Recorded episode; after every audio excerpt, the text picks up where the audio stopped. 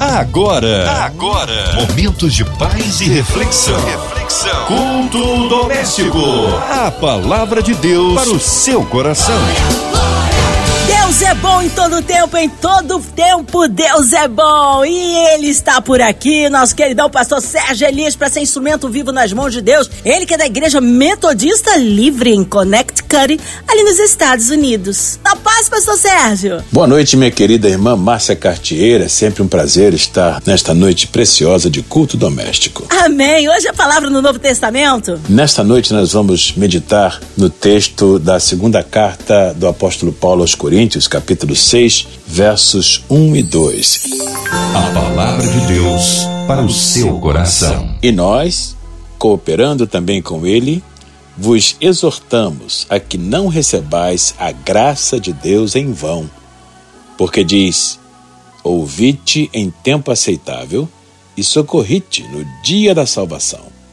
Eis aqui agora o tempo aceitável, eis aqui agora o dia da salvação. Segunda carta de Paulo aos Coríntios, capítulo 6, versos 1 e 2. Eu te escutei em tempo aceitável, eu te ouvi no dia da salvação.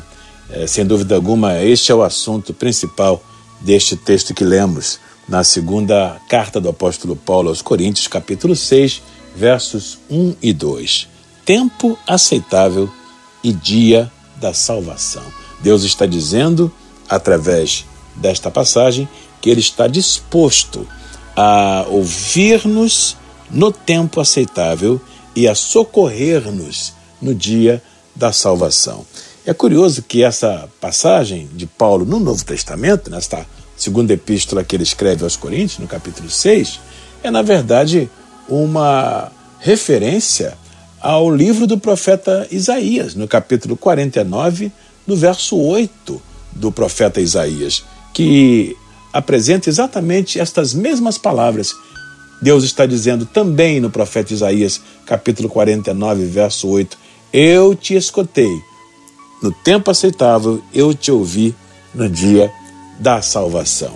Se nós por um momento pensarmos na origem desta referência, ou seja, na maneira como ela aparece pela primeira vez no contexto do profeta Isaías, capítulo 49, verso 8, nós começamos então a, a perceber com mais clareza o que Deus está querendo dizer com esta passagem que Paulo replica na sua epístola segunda aos Coríntios, capítulo 6. Nos dias em que Isaías escreveu estas palavras, ele estava, sem dúvida alguma, profetizando a nação de Israel num período bastante crítico. Isaías exerceu seu ministério profético a partir do ano 740 a.C. até o ano 680 aproximadamente, quase meio século de ministério profético, atravessando o reinado de diversos reis diferentes em Judá. Mas quando Isaías abriu a sua boca para profetizar à nação de Judá, ao povo do sul, Israel já havia experimentado uma crise aguda com a destruição da sua parte ao norte, chamado Reino do Norte, ou Reino de Israel, no ano 722, por meio dos assírios, através da invasão dos assírios, que praticamente dizimou o Reino do Norte. Isso já havia acontecido, Isaías viveu para enxergar essa tragédia. O Reino do Sul, ou Reino de Judá, onde Isaías profetizava, ainda permanecia intacto, mas era só uma questão de tempo, porque décadas depois, no ano de 587 a.C., agora o Reino do Sul experimentaria a sua tragédia, a invasão dos babilônicos, com a destruição do templo, com a destruição da cidade e com a leva de diversos grupos de judeus que foram transferidos como cativos de Jerusalém para a Babilônia. E aí inicia-se o famigerado período de 70 anos do cativeiro babilônico.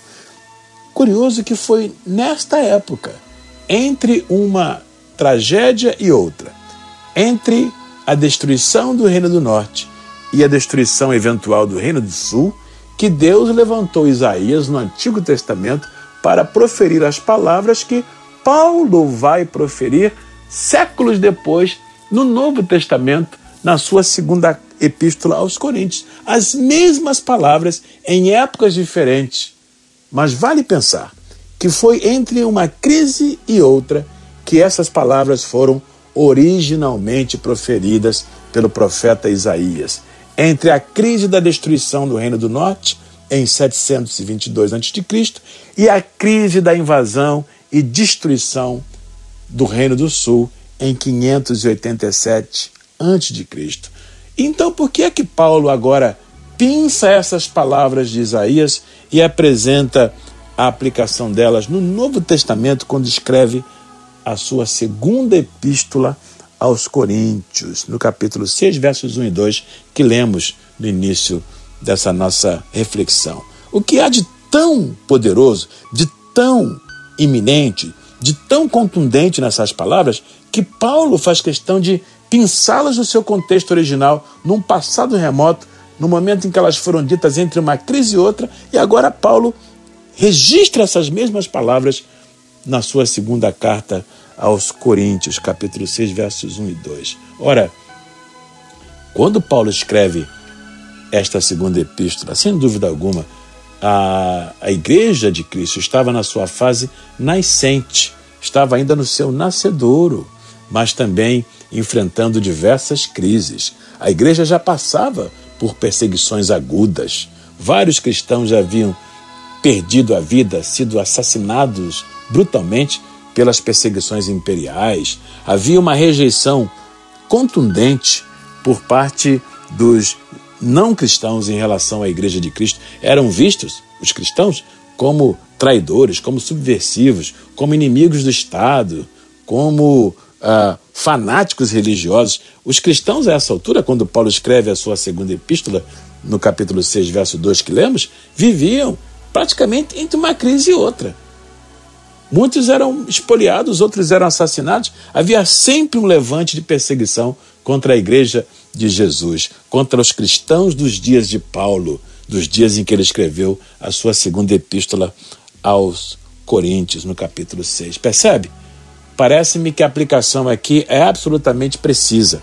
Paulo está sendo categoricamente eficiente ao pensar uma passagem que foi usada no passado, originalmente entre uma crise nacional e outra, e agora aplicá-la ao contexto dos seus dias, quando os cristãos viviam entre uma crise e outra, entre uma perseguição e outra, entre uma uh, tragédia de assassinato de fiéis, de destruição de, de igrejas e outra.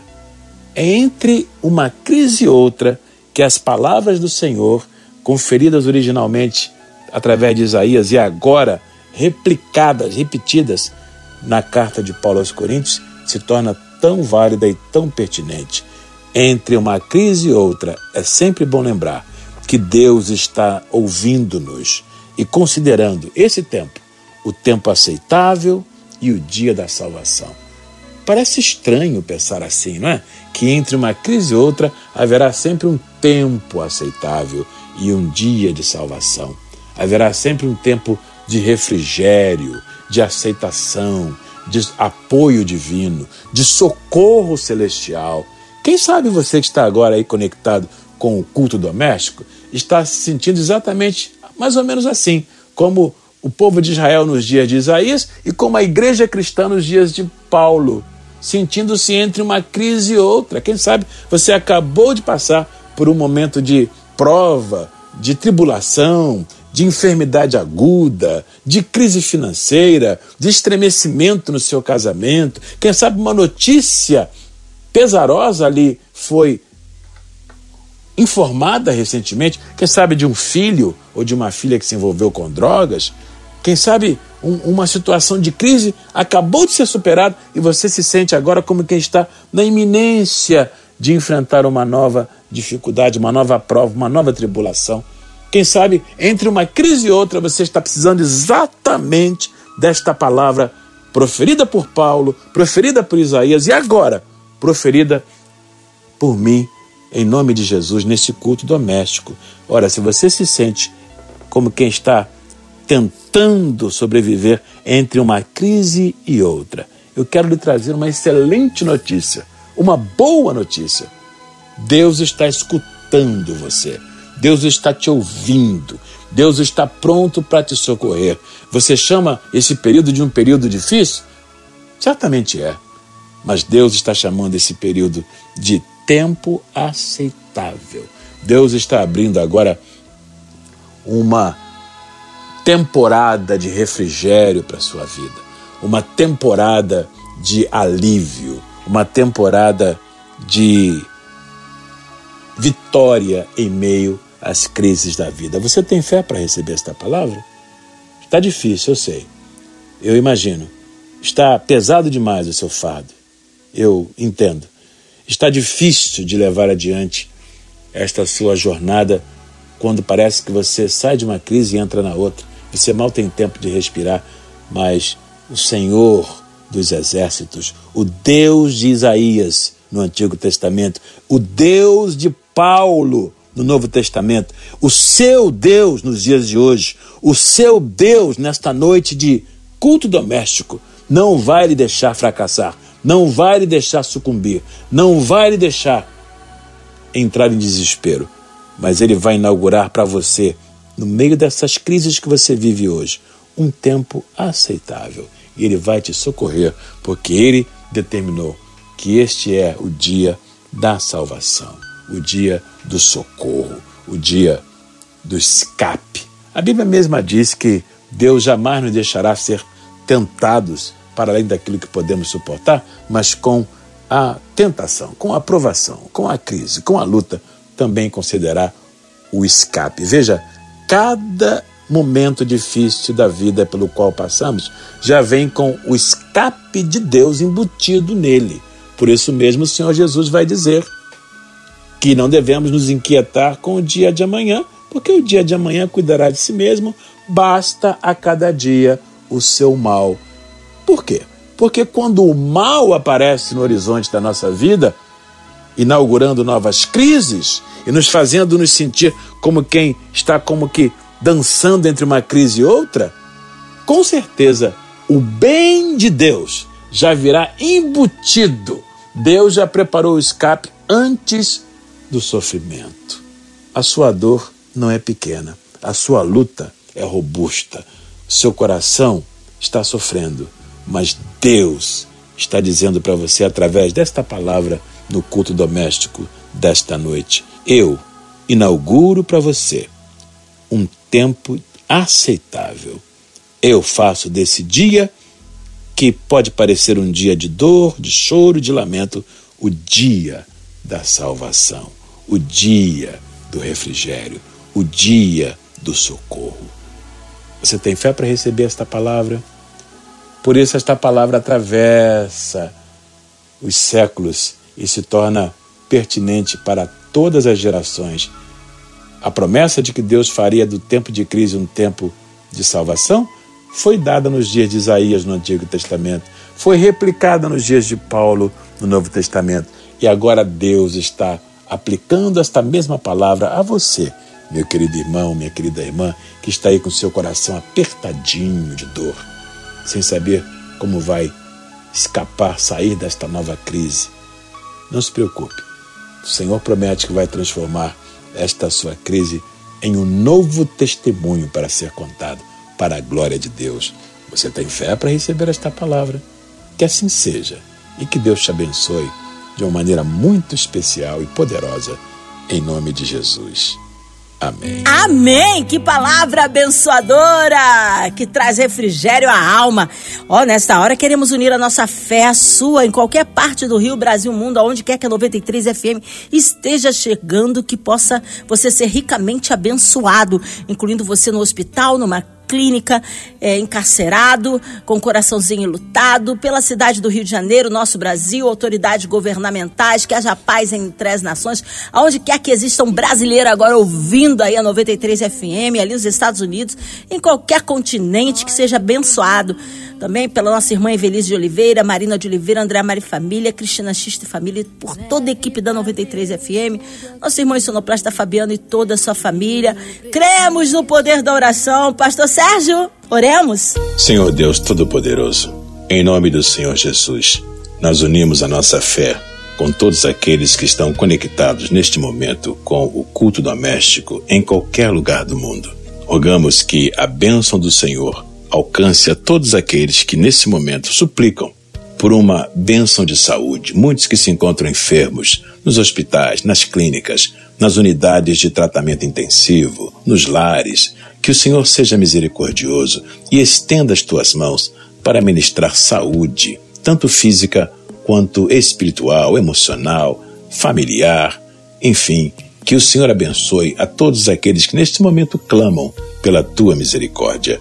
Oramos, Senhor, também pelas crianças, professores, alunos, autoridades governamentais, igrejas, missionários, pastores, homens e mulheres de Deus que servem ao Senhor pelo mundo afora. Lembramos com particular interesse daqueles que estão se sentindo desamparados, desassistidos, abandonados, aqueles que estão experimentando uma ruptura relacional importante, seja no seio da família ou nos relacionamentos os mais variados, que a graça do Senhor alcance os corações aflitos nesta noite.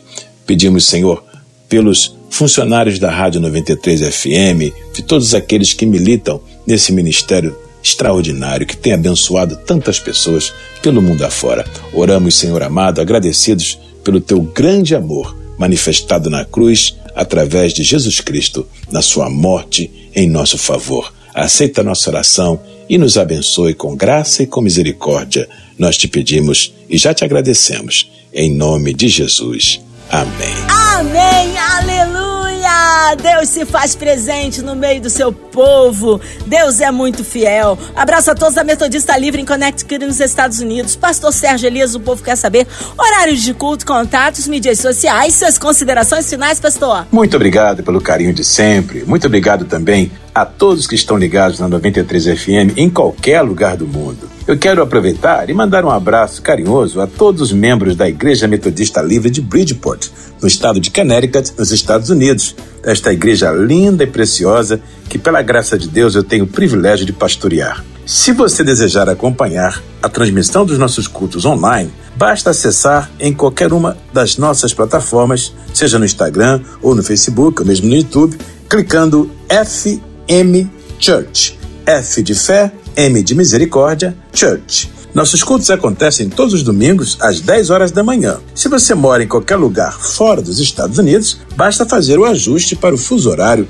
relativo ao lugar onde você reside. Será um prazer tê-lo conosco através da transmissão dos nossos cultos online todos os domingos às 10 horas da manhã. Caso você deseje me seguir, ou acessar as minhas postagens e os conteúdos que eu frequentemente disponibilizo nas redes sociais, basta entrar no Facebook em Sérgio Elias ou no Instagram Sérgio Elias Oficial. Vai ser um prazer ter você acompanhando as minhas postagens e os meus conteúdos. Mais uma vez, muito obrigado. Que Deus abençoe poderosamente a sua vida, hoje e sempre em nome de Jesus. Amém, pastor. Obrigado, carinho, a palavra e a presença. Seja breve retorno nosso querido pastor Sérgio Elias aqui no culto doméstico. E você, ouvinte amado, continue aqui. Tem mais palavras de vida para o seu coração. Segunda a sexta, na sua 93, você ouve o culto doméstico e também podcast nas plataformas digitais. Ouça e compartilhe. Você ouviu? Você ouviu? Momentos de paz e reflexão. Reflexão. Culto doméstico. A palavra de Deus para o seu coração.